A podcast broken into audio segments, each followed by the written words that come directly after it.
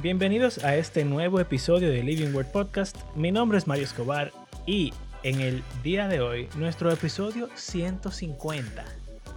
Wow. 150. Estoy junto a mi compañero Abraham Sánchez y estaremos hablando. Eh, Yo voy a hacer una oración ahora, espérate. Ah, ahora mismo. Ángel Santo de la Guardia, compañero de mi vida, tú que nunca me abandonas, ni de noche, ni de día. Aunque espíritu invisible, sé que te hayas a mi lado escuchas mis oraciones y cuentas todos mis pasos. En las sombras de la noche me defiendes del demonio, tendido sobre mi pecho, tus alas de nácar y oro. Wow. ¿Qué es nácar? También me imagino. No lo dice. Bueno, nácar. Debe ser algún tipo de material. al lado de oro. Precioso, exacto. material ese que, que, brilla de colores como la paloma. Que mm. cambia, que iridescente. Oh. Ok.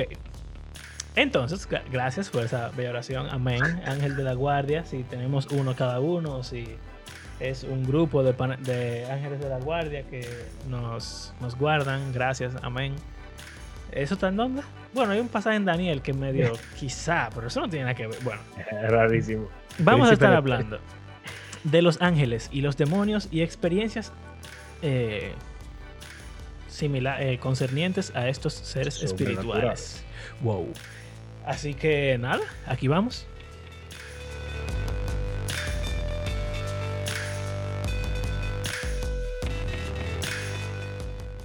Las abducciones aliens son demonios. Eh, bueno. Bueno, yo quería empezar como. como viendo los tipos de ángeles que hay en la Biblia, algo pila de medio.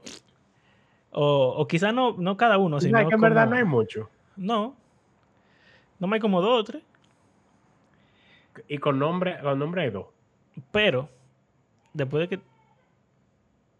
Después de que tú dijiste eso, eh, se me ocurrió que yo te podía decir mi anécdota para empezar. Oh. Y por qué es pertinente. Mira, tú y yo somos bautistas. O por lo menos crecimos en ese, en ese ambiente. Sí, no, no, somos, bautistas. Entonces. No hemos bautizado a nuestros hijos, así que somos bautistas. Entonces, em, nuestra relación con el mundo espiritual no es la más cercana. Tampoco es que somos los más crédulos acerca de las cosas espirituales. Yo diría que realmente estamos más en el lado del escepticismo que de la fe, lo cual para mí, en cierto sentido, es un poco irónico y triste, porque, conchale, si yo creo en Dios, ¿por qué no creería en otras cosas? Pero también al mismo tiempo, es que, conchale, el mundo es un lío, men. O sea, ¿cómo tú vas a creer en todo lo que hay por ahí? Eso no tiene sentido muchas veces. Vivimos en el siglo XXI, post iluminación. A eso voy. También vivimos en una época, en una cultura, en una era donde la razón, la ciencia, eh, todo eso es bastante importante. Y con razón. Dios creó el mundo de una forma que puede ser explicado, o sea, muchas cosas del mundo pueden ser explicadas bastante bien y nos dio a nosotros los humanos. Con la, la sabiduría. Eh, exacto.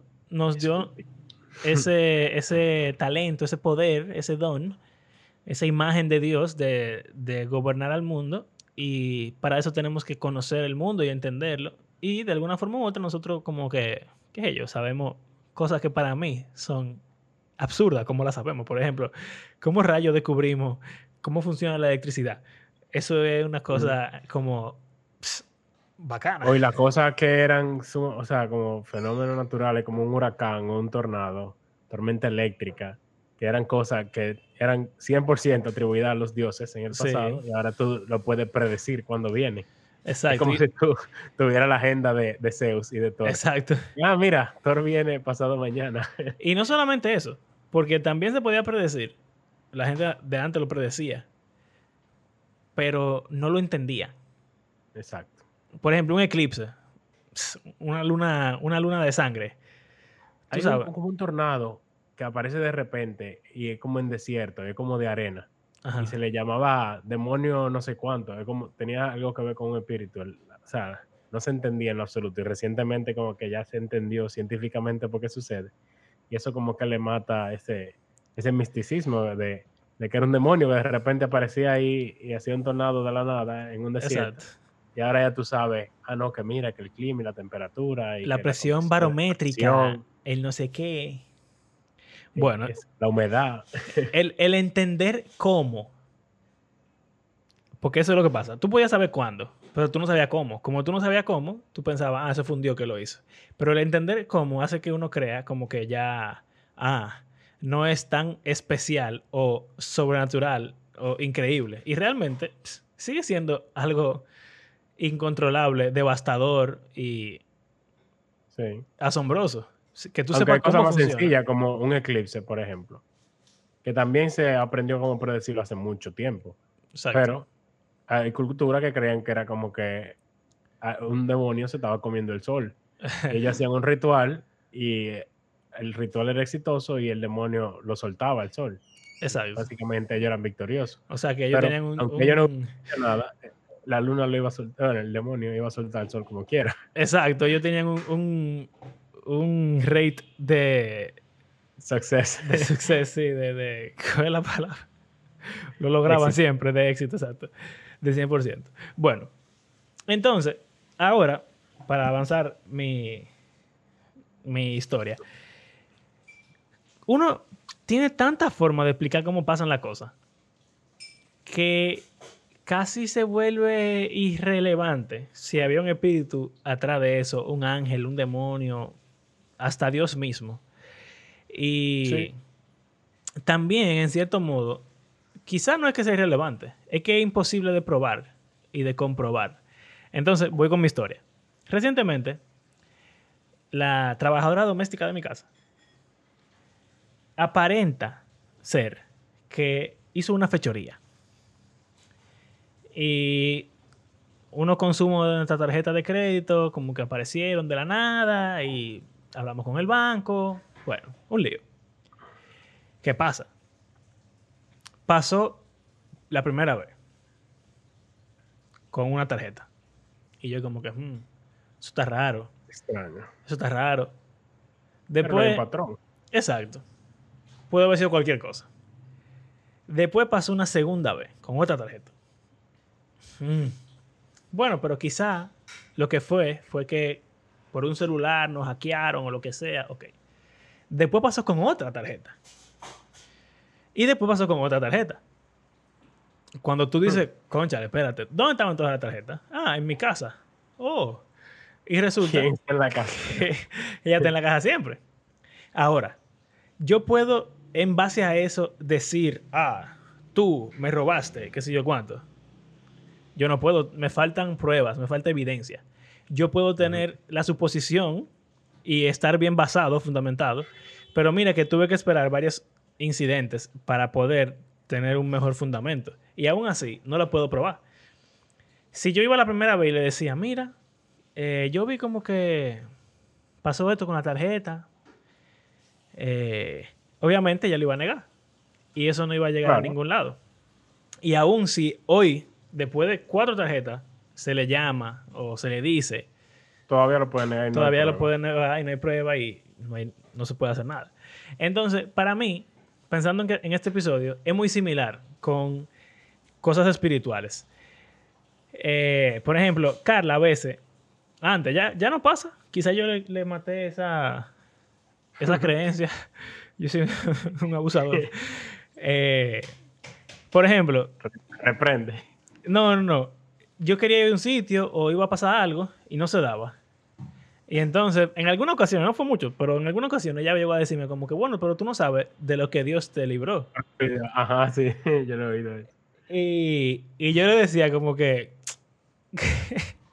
o sea, puede ser, pero las razones por las cuales eso no se dieron, esas cosas no sucedieron fue por esto, esto, aquello. Quizás Dios me está protegiendo de algo, pero si Él quisiera que me pasara, también Él lo, lo haría. Entonces, por ejemplo, el 911, el 2001. eh, o sea, hay muchísima gente que ese día no pudo llegar al trabajo por muchísimas razones diferentes. Y tú puedes decir, eso fue el Señor que evitó que esas personas fueran al trabajo y los salvó. Pero, del mismo modo, hay muchísimas otras personas que sí llegaron a su trabajo y se murieron. Lamentablemente murieron. Exacto. Entonces, una persona así como nosotros dice, eso no tiene que ver con, con eso. Eso fue, el que le tocó, le tocó. Exacto. Y, mira, hay una forma de ver eso determinista, quizá hipercalvinista, en cierto modo, decir, bueno, Dios lo tenía, y ni siquiera la soberanía de Dios, yo, tenía predeterminado que tú ibas a morir ese día.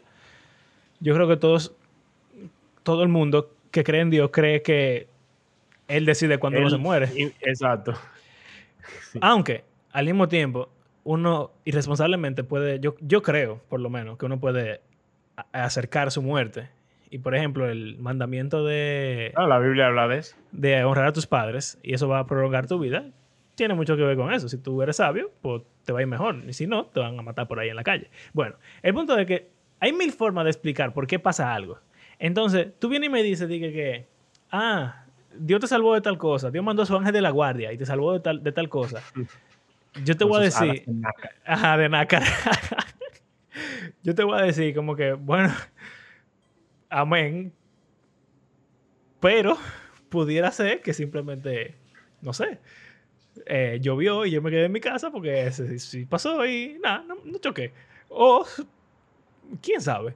Entonces la gente dice como que, ah, un ángel me apareció y me salvó de tal cosa, o, un espíritu vino y me enfermé, que tú sabes.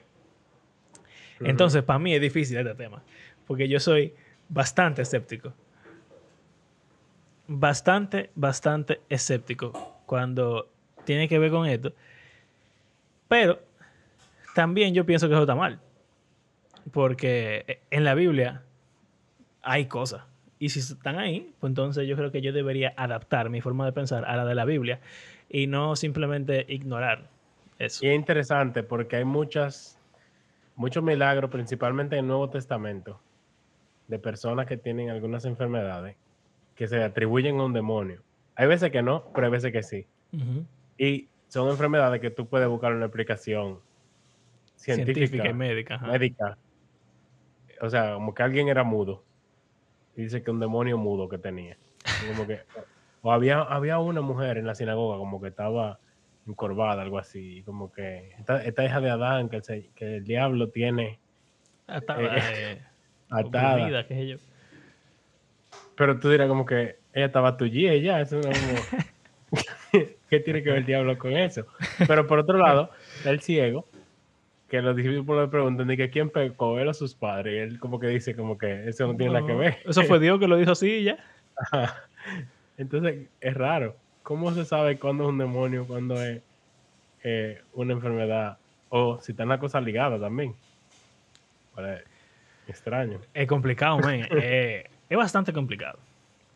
Entonces, nuestros amigos pentecostales, nuestros hermanos pentecostales, varían su nivel de, eh, como ah, percepción espiritual. Excelente.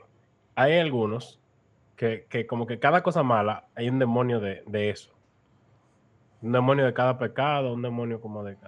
O sea, no, no lo quiero decir como de una forma despectiva. despectiva. Pero he oído comentarios así como que, ah, aparte ese demonio de lujuria o ese demonio de avaricia o de lo que sea. Yo he oído sí, muchísimo. Y, es como que a cada cosa se le pone un demonio. Pero, no sé. Y bueno, por ejemplo, bíblicamente hablando, yo diría el corazón humano. Tú no necesitas un demonio que te haga pecar. Pero también, bíblicamente hablando, yo pienso que sí hay un espíritu detrás de cada cosa. Por ejemplo, el Dios. Pablo lo dice. Pablo dice que, la lucha no es contra carne y sangre, sino contra los principados y potestades y toda. Sí, sí, eso, exacto. Pero, por ejemplo. O sea, que no es el humano. O sea, él como que dice: el enemigo no es el humano, sino los seres espirituales que están detrás de la maldad del humano. Entonces, como un sentido, el humano es culpable, pero al mismo tiempo es como una marioneta. me, vino a la mente el tipo ese de Naruto que controla. Eh, ¿Cómo se llama? Cáncuro. Ah, que, estamos viendo de sí, de atrás. Eh, bueno, que, o sea, por ejemplo, para mí, 100%, por ejemplo, el odioso griego de del alcohol o de la sexualidad o cosas así. Son cosas que yo pienso que probablemente puede haber un, quizá un ser espiritual malvado que opera esas cosas. Para mí eso tiene sentido. O, por ejemplo, como en Daniel, que yo creo que de ahí sale lo del ángel de la guardia, o de la guarda, que es yo, es que cada nación... ¿Qué? No será del Salmo ese que dice como que... Ah, que enviará a tus ángeles. Ah, enviará al ángel. Ah, bueno. Que el diablo lo usa ese pasaje para hablarle a Jesús. Sí, puede ser. Bueno, el punto es que en Daniel hay una historia, una visión que tiene Daniel de cómo hay como un ángel de cabecera de cada nación. Lo que dije, que Daniel oró. Daniel ora. Y entonces no le viene respuesta. Y llega el ángel, como que, perdóname, que perdóname. Es que estaba peleando con el príncipe de Persia. Y entonces, como que, ¿qué rayos?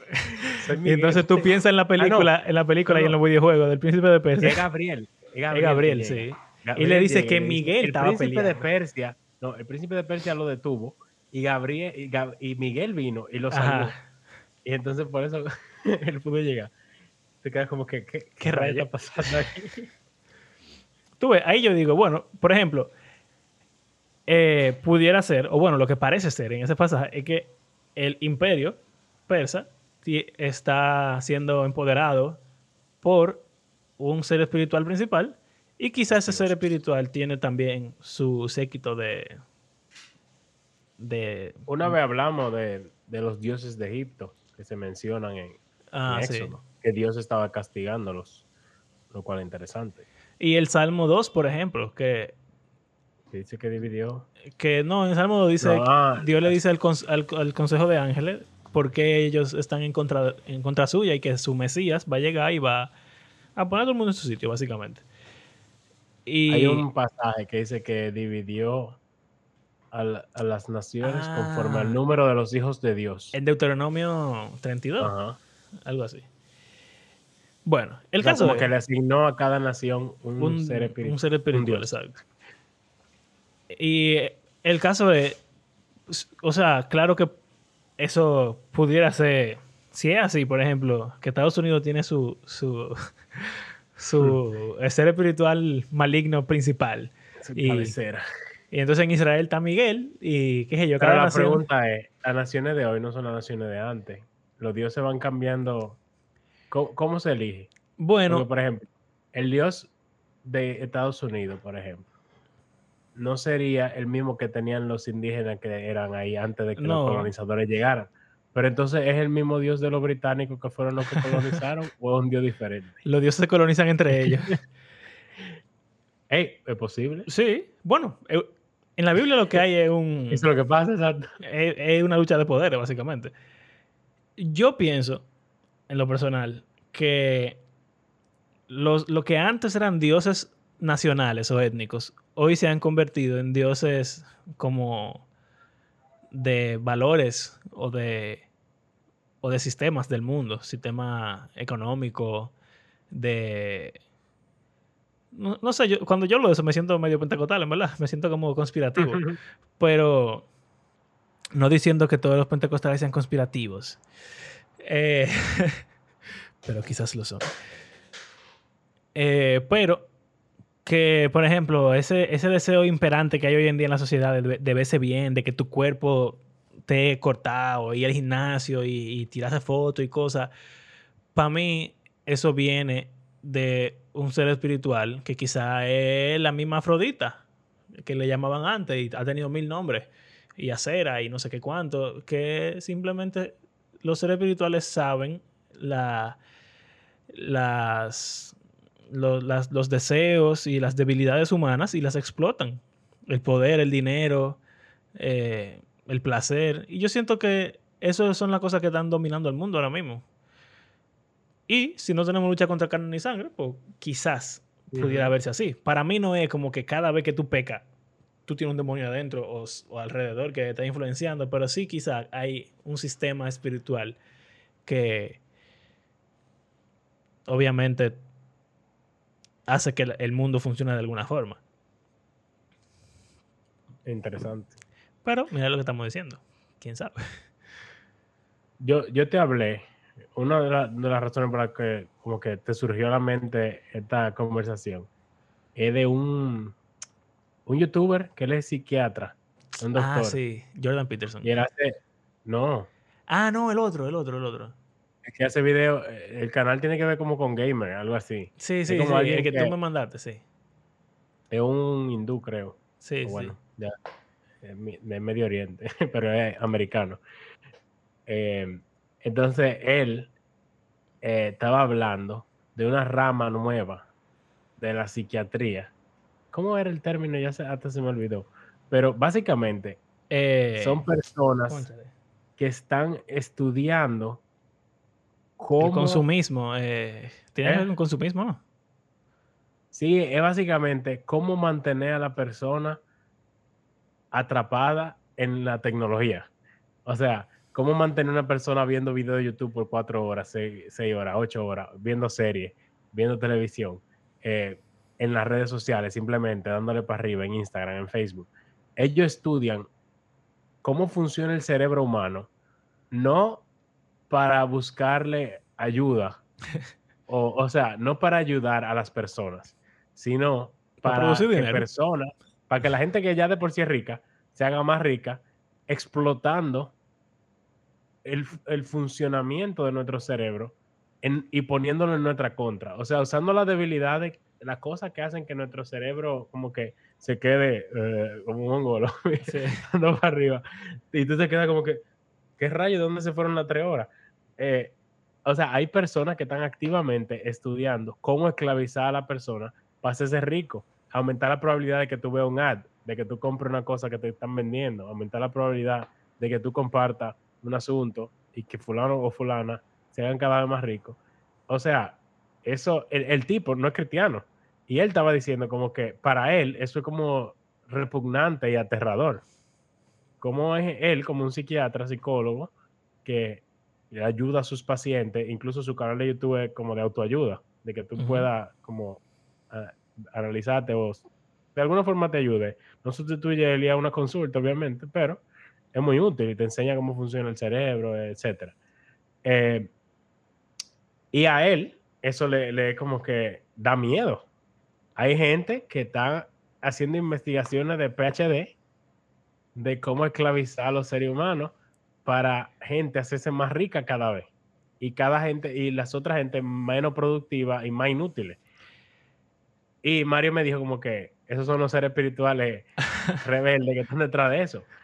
soy pentecostal.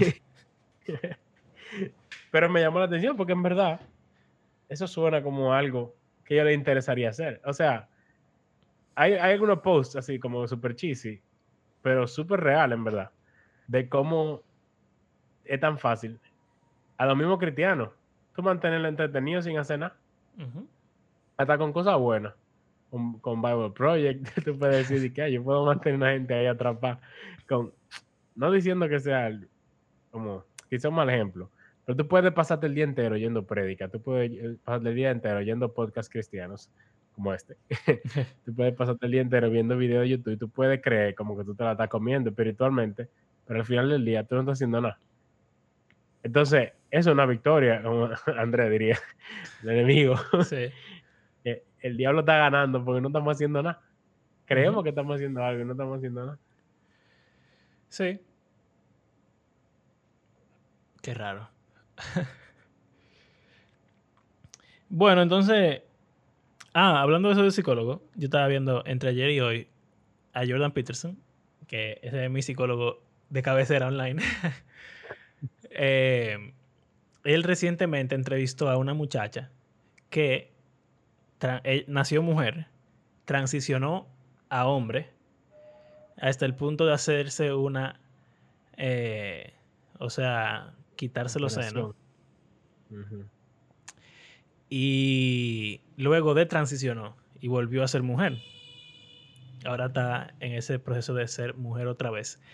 Pero ella empezó su transición a los 12 años. Ay, mi madre. Em, Y Jordan Peterson está muy, o sea, él está muy enfocado ahora mismo en eso de, de los especialistas en género y la transición en jóvenes porque es algo preocupante realmente. Tú oyes la historia de esa muchacha y en verdad te da miedo, man. Como tú dices, ella a los 12 años, por X o Y razón, lo explica muy bien en el video, dura dos horas. es como una sesión, es como una sesión que ellos te están teniendo. Y tú estás viendo la sesión. Eh, y él explica toda su historia, como ella de niña, su familia son mujeres muy voluminosas, pero ella bien flaquita, entonces cuando llegó a la pubertad y vio como que no se desarrolló, sentía que no era femenina, y entonces no sé qué cuánto, bla, bla, bla, al final pensó que era varón, pero mentira, no fue que pensó que era varón, estaba como inconforme con su cuerpo y fue a, un, a un psicólogo. Y rápidamente llegaron a la conclusión, ah, no, es que tú Sí. Sí, tú, no, sabes que, no, tú eres hombre. Y la tipa, ah, porque yo tengo que ser hombre entonces. Eh, obviamente no es tan sencillo como yo lo estoy contando, pero en, la entrevista, en la sesión, él le dice que algo que le preocupa es que ya es, en algunos lugares, es obligatorio que el psicólogo te haga seguir esa narrativa. Sí. Que si tú dices, yo creo que yo soy hombre, el psicólogo no te puede decir, bueno, pero espérate, vamos a hablar por meses para, para entender. Porque, ¿qué adolescente no se siente inseguro o inconforme con su cuerpo? Claro. Todos. Entonces. O sea, bueno, mira, un ejemplo, ese mismo Dr. K, es Healthy Gamer GG, que se llama el channel, por cierto. ok. Eh, él dice como que una persona que tiene disforia de género mi propósito no es decirle, ah, si tú eres mujer o ah, si tú eres hombre. Eso es algo real que esa persona tiene y él eh, ayudarlo a, o sea, como que primero entenderse, que es lo que tú dices, aún tú no seas cristiano y tú apoyes, y tú apoyes eso de la transición, etcétera. No es lo mismo tú apoyar a alguien que tome esa decisión que tú incentivar a alguien que no está seguro a que haga algo que después muy probablemente se vaya a arrepentir. Si, o sea, tomando esa decisión así, porque eso no es cualquier cosa. Claro. O sea, bueno, eso es grande. En la sesión, él le dice a la muchacha que en un 80-90% de los jóvenes, si tú los dejas tranquilos, obviamente tú puedes llevarlo al psicólogo, tú puedes hablar con ellos, tú puedes trabajar alguna inseguridad o lo que sea, pero si tú simplemente no actúas erráticamente, o precipitadamente. En el 80-90% de los casos de jóvenes que sufren de disforia de género, terminan adaptándose, aceptándose, incluso eh, siguiendo los patrones de género de la sociedad. Y, pero en la mayoría de esos casos termina siendo homosexual la persona. Pero no cambian, no tienen un problema de identidad, es algo sexual, una desviación es sexual. Diferente. Lo cual es muy diferente. Muy diferente. Bueno, el punto es que él le explica todo eso y la tipa como que dice, bueno, es que a mí no me explicaron nada de eso. Y la cosa que me explicaron, yo tenía 12 años. ¿Qué, qué, qué puede entender una gente de 12 años Tú y yo tenemos estudiantes de 12 años. Literal. y que tú le digas a un chamaquito de 12 años y que no, mira, tú no vas a tener hijos si tú haces esto. ¿Qué le importa a ella? Él que le importa. va a decir, bueno, qué gran cosa. Ahora, cuando llegue a los 30 años, a los 40 años, quizá muy probablemente se arrepienta. Entonces, la muchacha dice al final que, o sea, ahora mismo, ella está teniendo disfunción sexual, incluso. Que ella tiene problema urinario. Que ella, obviamente, no tiene senos, porque se los quitó. Pero entonces tiene unas infecciones todavía al día de hoy. Y eso fue hace como 3 o 4 años que se hizo esa operación eh, Mucha gente que, yo he escuchado ese tipo de problemas. Ah, también dolores del cuerpo, porque la testosterona le cambia el cuerpo, pero su cuerpo no está hecho para eso. ¿no? no, entonces como que, por ejemplo, ese, ese incremento en masa eh, muscular y, diferentes eh, facciones corporales que le cambiaron, le duelen ahora. Porque no es normal. Y muchísimas cosas que, en verdad, yo no sé cómo esa gente aguanta con el remordimiento y, y como O sea, tú tomaste una decisión que ahora mismo tú te arrepientes al mil por ciento. Y el mundo, o sea, hay un sistema en el mundo que está caminando para allá. Hay gente que dirá, eso es para eh, que no se reproduzcan las personas. Válido, quizá es eso. Hay gente que dirá, yo no sé. Yo no sé cuál es el propósito. Y honestamente no me interesa tampoco cuál es el propósito. Pero yo sí puedo, estoy dispuesto a, a aceptar y a estar de acuerdo con las personas que digan, eso es algo espiritual. Definitivamente es que el mundo entero se está moviendo así, eh, como raro, men. Es increíble cómo en poco tiempo el mundo cambia de una forma negativa, ah, porque eso es importante. Y, y parecerían ser grupos minoritarios que tienen más poder que, que el resto del mundo, porque eso, es como un 10% del mundo que está cambiando todo. Entonces, el que diga que no hay algún tipo de. Obviamente, el que tenga una cosmovisión así, donde crea en lo espiritual, tiene que haber algún factor espiritual en eso. Y aunque yo no soy de la persona que van a saltar, tú sabes, a decir, ah, que el diablo, qué sé yo, que definitivamente hay algo extraño que pasa por ahí.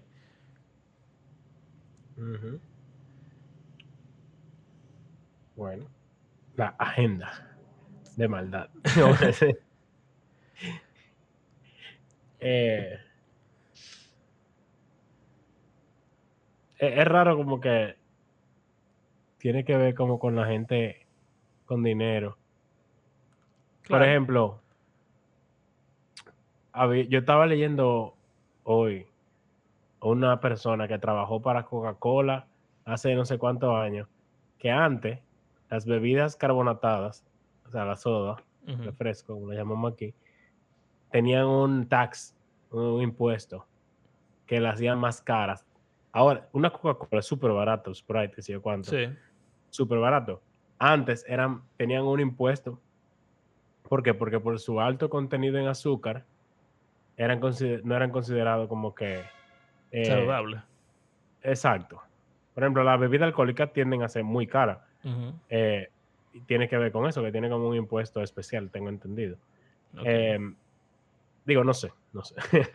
Quizás antes ya no, no sé. El caso es que había como ese impuesto y estaban buscando la forma, Coca-Cola, era una persona que trabajó en Coca-Cola, de cómo eh, hacer que las instituciones gubernamentales quitaran eso y comenzaron a pagarle a personas para que acusara a los gobiernos de racista y de discriminación. ¿Por qué? Porque la gente adinerada que tradicionalmente en Estados Unidos son, tienden a ser blancos, pueden comprar el refresco y no le afecta su presupuesto. Ah. Pero al tener su impuesto más caro y cosas, la gente pobre, o sea, los negros, los latinos, eh, etcétera, la gente de, las minorías, no tenían tanto acceso a comprar sus productos. Entonces, básicamente, eh, se creó una alianza de todas las minorías pro Coca-Cola para que bajaran, para que quitaran esos impuestos y todo el mundo pudiese comprar su Coca-Cola. Tú dirás, bueno, la Coca-Cola es buena. Sí, pero la Coca-Cola realmente es muy mala. Sí. Sobre todo por lo barato que es. Y, era algo raro. Era como que eh, es injusto que estén requiriendo tanto impuesto para una caloría fácil de obtener. Es como que para tú obtener tu, tu, número calórico diario. Oh. La Coca-Cola te da te ayuda. mucha caloría de una forma fácil. Oh, Dios. Pero, irónicamente, eh, por ejemplo, con lo del COVID, hay algunas estadísticas interesantes que hacen correlación con los países con mayor alta, eh, tasa de obesidad y con los casos de las personas que murieron con la obesidad comparado con países que no tienen problema con obesidad y eh, como que había mucho más muerte de personas obesas con el COVID. Claro.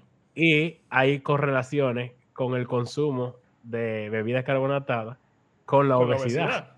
También obvio. Porque tiene sentido. Tú te bebes tres vasos de Coca-Cola y tú no sientes que te bebiste nada, pero ahí tú te comiste eh, fácilmente dos hamburgues en, en calorías. Y el hamburguesa de por sí también es una, una comida de alta caloría. Entonces, para no hacer largo el cuento, es como que cómo utilizan esas armas de discriminación, minoría y que sí, qué, y como que ponen a la gente de tu equipo, pero es para tú lo estás usando básicamente, para tú entonces hacerte más rico. Y la minoría sigue siendo minoría y no se beneficia en nada. En lo absoluto. siguen siendo minoría y ahora son obesos también. o, sea, poniéndolo como. Son doble minoría. ahora es peor, porque la minoría también puede ser obesa. O sea, es un, caso extremo, porque no todo el que bebe bebida carbonatada de obeso, obviamente. Pero como que se abrió la posibilidad a que la minoría esté peor en un sentido. En verdad. En ahora que tú lo dices, la comida saludable es, cara. Es cara ahora mismo. Sí, Los pobres son muy gordos siempre. Mientras menos dinero tienes, más gordo tú eres.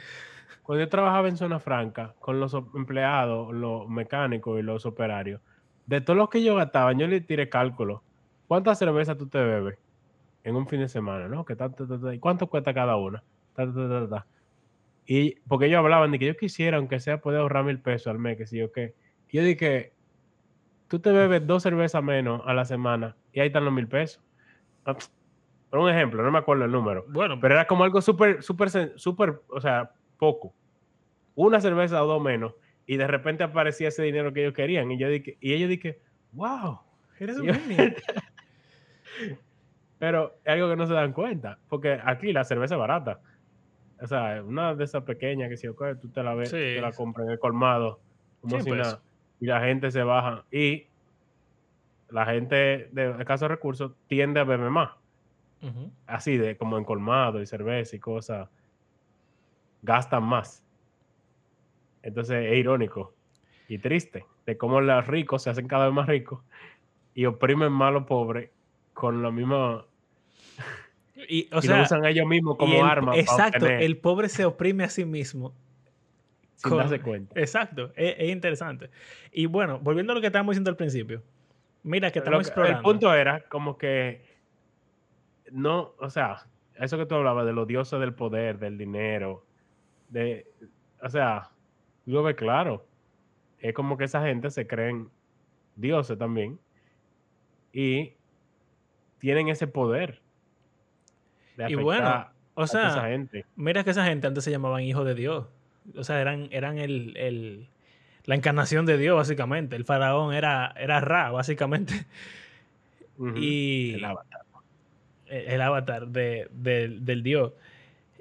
Y ahora mismo es lo mismo. simplemente en vez de ser el, el, rey, el que representa a Dios, el que tiene el dinero, el que tiene la influencia, el que tiene la apariencia, esa persona tiene el poder. Pero todo siempre ha sido... el Dios de Google, de Amazon, de, Tesla. A lo que, lo que te quería decir es que uno hablando así, podemos explorar muchas razones lógicas y, y como analizables, probables, estudiables de cómo suceden las cosas de cómo... Pero el por qué y qué hay detrás. Eso es lo que pasa, volvemos a lo mismo. Y, o sea, yo me estoy acusando a mí también de eso. Por el hecho de que yo sepa cómo funciona y yo sepa cuándo funciona, no significa que yo sepa por qué pasa. ¿Tú entiendes? O quién lo hace. Yo puedo saber quién es el, el, como el mediador o, el... por ejemplo, yo puedo saber quién es el que está haciendo la cosa, pero ¿quién, ¿quién es el catalizador de eso? Yo no lo sé. ¿Es su propio deseo? ¿O realmente hay algo detrás? Hay, hay un demonio, hay un diablo, hay un ser espiritual que está detrás de eso. Yo no lo sé, yo no lo puedo comprobar. Yo puedo comprobar lo, lo que ya mencionamos. Pero... Sí, pero tú puedes decir, bueno, todo ser humano tiene esa hambre de, de cada vez tener más dinero, de cada vez tener más poder, de explotar más a los demás. Pero la Biblia relaciona eso con esa influencia espiritual que hay detrás. O sea, no solo utiliza a esos jefes de corporación, sino que cada uno de nosotros es como influenciado por, eso. Y el mismo sistema crea una influencia, como que, eh, que la marioneta controle a los que están arriba, ellos en cierto modo controlan a, las otras personas también. Tienen a la gente como peones en, su juego extraño de ajedrez. Sí. y... Que no tiene propósito. Bueno, eso, eso es heavy. Para nosotros no tiene propósito. Porque somos como polvo y no vamos a morir, lo que sea. Pero en una escala cósmica, quizás sí tiene propósito. Exacto. Quizás sí realmente hay una lucha del reino de Dios y el reino de la tiniebla. Exacto. Pero uno a veces es ciego al respecto. O, como ya dijimos, porque como ya sabemos cómo funciona, no nos preocupamos por pensar más allá. Pero en la Biblia eso está ahí. Y mira, en la Biblia están los, en Juan, los tres enemigos del, del creyente. El mundo, el diablo y la carne. La carne tú la tienes ya y funciona así. El mundo es un sistema que ya inició y sigue corriendo. Porque gente... Emergencia. ¿Eh? Emergencia. La emergencia. Eh, el efecto de bola de nieve. O sea, eso empezó a correr y agrega gente. Es como... Bueno, si, si cogemos la analogía de la bola de nieve, la nieve serían las personas, la carne. La carne tiene esta tendencia a, hacer pecado, ¿verdad? Pecar. El diablo es el que inicia, el que lanza. El que tiró la bola. El que tiró la bola. Y la bola es el mundo. Mientras más personas, más carne coge la bola, más pecado se crea. Entonces más grande se vuelve el sistema del mundo y más difícil se vuelve salir de él. Y de nuevo, suena súper lógico, pero el que tiró la bola eh, un ser espiritual. Y quizá hay muchas, muchas bolas de nieve que están en el mundo ocurriendo. Sí, muchos que lo van empujando también para darle impulso. Eh, wow. Está profundo este episodio, ¿verdad? Sí, sí. Yo decía algo y se me olvidó. No me pasa. Era mentira, diría Judy. y yo creo que el contrario de lo que estamos diciendo sería lo que hablamos el episodio pasado. La sabiduría, el, el amor, todas esas cosas que son buenas, son también espirituales, pero vienen del Espíritu de Dios. Y cada vez que uno hace algo, uno está siendo lleno por el Espíritu de Dios, en cierto modo. Pero mm. somos ciegos a ambas realidades. hay uno que yo escuché una vez y que yo me pregunto si Jesús, si hubiese venido en otro tiempo, sería tendría de que un, Instagram y pondría post y fotos de que ahora, ahora a Nazaret. Y que un story tuviera un, un community manager uno de los discípulos. Y otro, para vestuario otro para el maquillaje y no sé qué otro para ese, equipo técnico exacto grupo de alabanza es raro sí como cosas, ah, ok, ya, ya sé, me acordé que lo que iba a decir. De cómo lo malo en esa bola de nieve, lo que es malo se va definiendo como bueno, y lo que es bueno se va definiendo como malo. Y así va cambiando como la moral. Por eso la gente dice que es relativa. Porque a medida que pasa el tiempo, como que algo que antes se consideraba malo ya no, algo que era bueno ya no. Y no es que antes necesariamente era mejor o no. Hay alguna cosa en la que antes se consideraba mala que muy seguro que no lo era y, al, revés. Pero el asunto es que uno mismo, yo creo que lo hemos mencionado varias veces, como cristiano, he influenciado de forma que uno ni se imagina por los estándares eh, que el mundo tiene. Un ejemplo sencillo, el famoso sueño americano. Eso es algo a lo que muchísima gente aspira pero si tú te pones a analizarlo, eso realmente coincide con lo que una persona del reino de Dios debería estar buscando. Es lo contrario. Eso es lo contrario, a buscar primero el reino de Dios y su justicia y lo demás se os añadirá.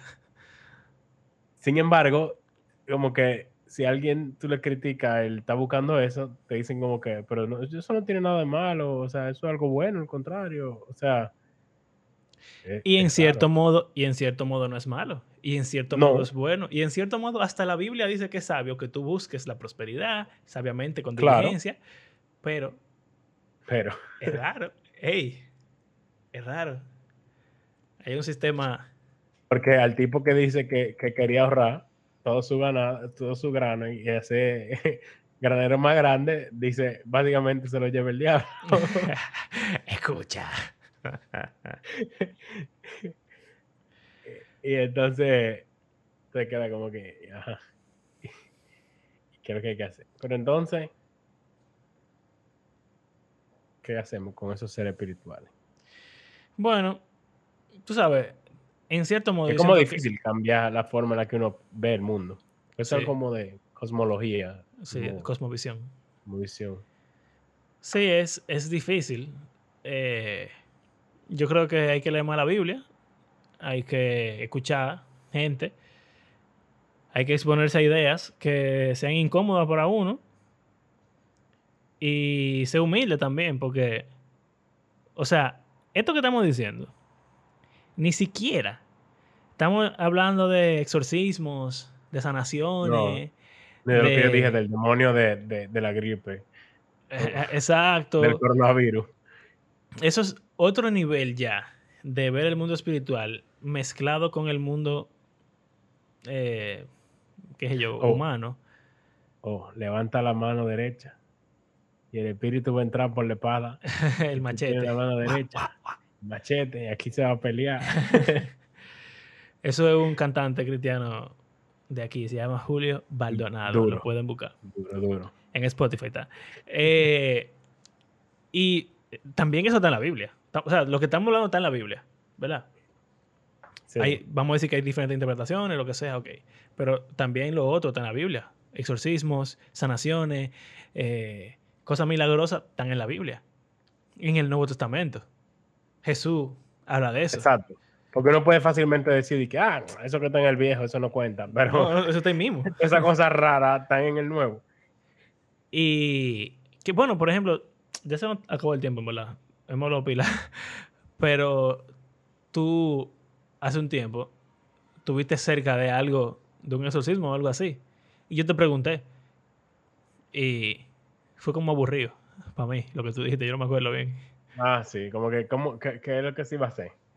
O sea, porque había una persona que uno de los hijos, como que aparentemente estaba poseído por uno o varios demonios, y entonces estaban convocando como un grupo de hermanos para que fueran. Y Mario estaba como que, oh, ¿y qué es lo que van a hacer? para allá, para allá. o sea, obviamente, eh, uno como que se preocupa y cosas, y uno como que, oh, es como raro, en nuestro círculo sobre todo. Pero también está esa curiosidad y como que, claro. será verdad. Yo quiero ver. Sobre todo yo, que no conozco a la gente ni siquiera, yo lo que quería era que tú me contaras. No como por el morbo de, de, de cómo ve. Realmente está endemoniado, como que yo quiero ver qué, es eso. Pero entonces lo que yo te dije que sí iba a hacer era básicamente ir todito y orar con ellos, y orar en la casa y, y o sea, leer la palabra y no sé cuánto. Y tú como que, no, hombre, te imaginaba algo como como de Chosen, que va Nicodemo con un, con, una un incienso. y echándole agua. ¿Sabes qué? Cuando, cuando hagamos la entrevista al católico, vamos a preguntarle del exorcismo. Ay, alguien me dijo como que tenía el papá de una amiga que su trabajo era ser exorcista. Él estaba retirado, pero como que su trabajo, su profesión era ser exorcista. Y yo como que, y, eso se hace eh, tanto como que para que eso sea tu profesión. Hay padres que son exorcistas. De... Sí. No, y como que en la iglesia católica hay personas que están fijas en eso y como que lo llaman a cada rato. Sí. Y eso es interesante. Eso es raro. Bueno, eh, realmente, eso que tú dices de leer la Biblia ahora, eso está bien, eso es lo que tú deberías de hacer. Pero, no sé, es como que para mí era, ok, tú vas a orar y ¿qué va a pasar? El demonio va a pelear contigo. Va a decir que, como pasa en la Biblia. Jesús le dice que salgan y ellos ¿Quién eres? Bueno, pero salían peleando, salían diciéndole, no, no, eh, ¿cómo que le decían? Por favor, nuestra hora no ha llegado. Eh, tú eres el Mesías, no sé qué. Y a los discípulos, no te conozco, a Pablo conozco, bla, bla, bla. Eso. O que, que le pregunten, ¿quién eres? Y entonces dice, hmm soy, qué sé yo, no legión porque quizás no tanto, soy grupito. Corito. Corito sano. Pero, nada, ese, ese mundo yo no lo conozco.